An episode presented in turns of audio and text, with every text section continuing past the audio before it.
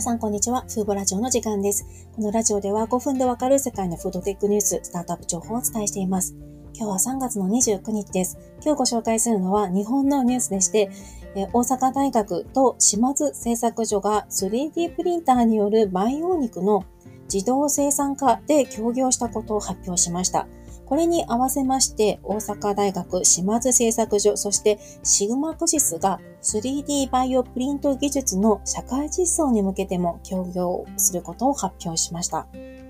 ちょっとこの島津製作所の培養肉に参入するということで大きなニュースだと思います。大阪大学は昨年、松崎教授が 3D プリンターを使った霜降り肉の再現で非常に話題になったのを記憶しています。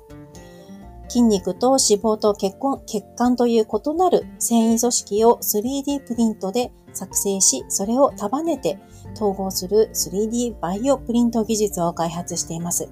今回の協業では、これまで手作業で行っていた工程を自動化できるように、大阪大学と島津製作所が培養肉生産の自動化で協業をします。培養肉の一つの課題である大量生産の解決に向けたコラボレーションとなるので、非常に大きなニュースになると思います。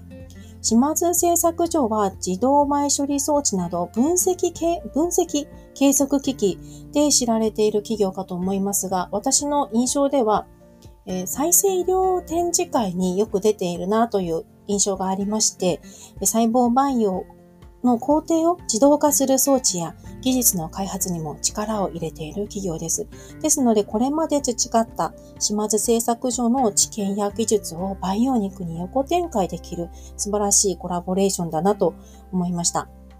そして今回の工業では、えー、大阪大学島津製作所が培養肉の生産を自動化する装置を共同で開発し、世界中どこでも培養肉を生産できる社会を目指していきます。具体的には2025年の大阪・関西万博での提供を目指すということです。最初は 100g 約1万円でほどの高級肉として提供するようで、おそらく高級レストランやこう懐石料理などの場で提供される商品となるのではないかなと思います。これはえー、アメリカの有名なインポッシブルフーズも最初取った戦略で、まずインポッシブルフーズも最初は高級レストランで植物肉を提供していました。やはりこうすることで、あの、既存の動物肉との比較がされにくく、価格面での比較を避けることができますので、有効な戦略だと思います。そして松崎教授らの研究グループは、今取り組んでいるのがミンチタイプの培養肉ではなくて、ステーキにできるようなこう構造化された培養肉の再現に取り組んでいるんですよね。それの実現に、えー、松崎教授らのグループによる 3D プリンターを活用しています。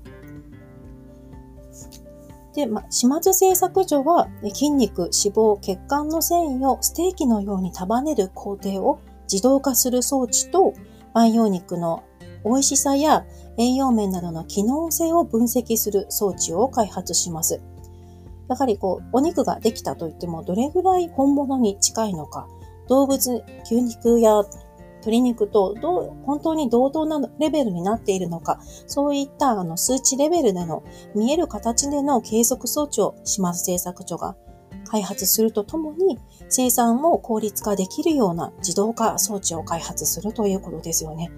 いや、これは素晴らしい取り組みだなと思いました。そして今回の3社協業のテーマである 3D バイオプリント技術の社会実装では、コンサルティング会社のシグマクシスも、あの、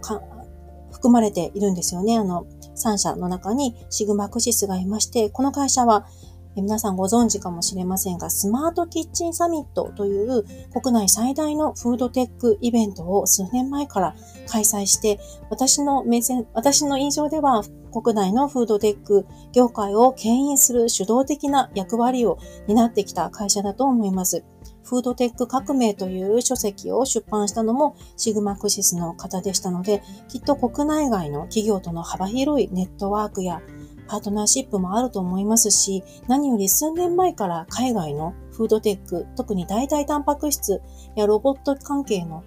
ニュースを追ってきてかなりの知見を持っていらっしゃるのではないかなと思いますので、このシグマクシスがこの3社のパートナーシップに関わっているというのは、いや、素晴らしいなと思いました。こういったパートナーシップが他の企業とも広がっていけば、きっと日本の培養肉がさらに前進していくのではないかなと思いました。今回は、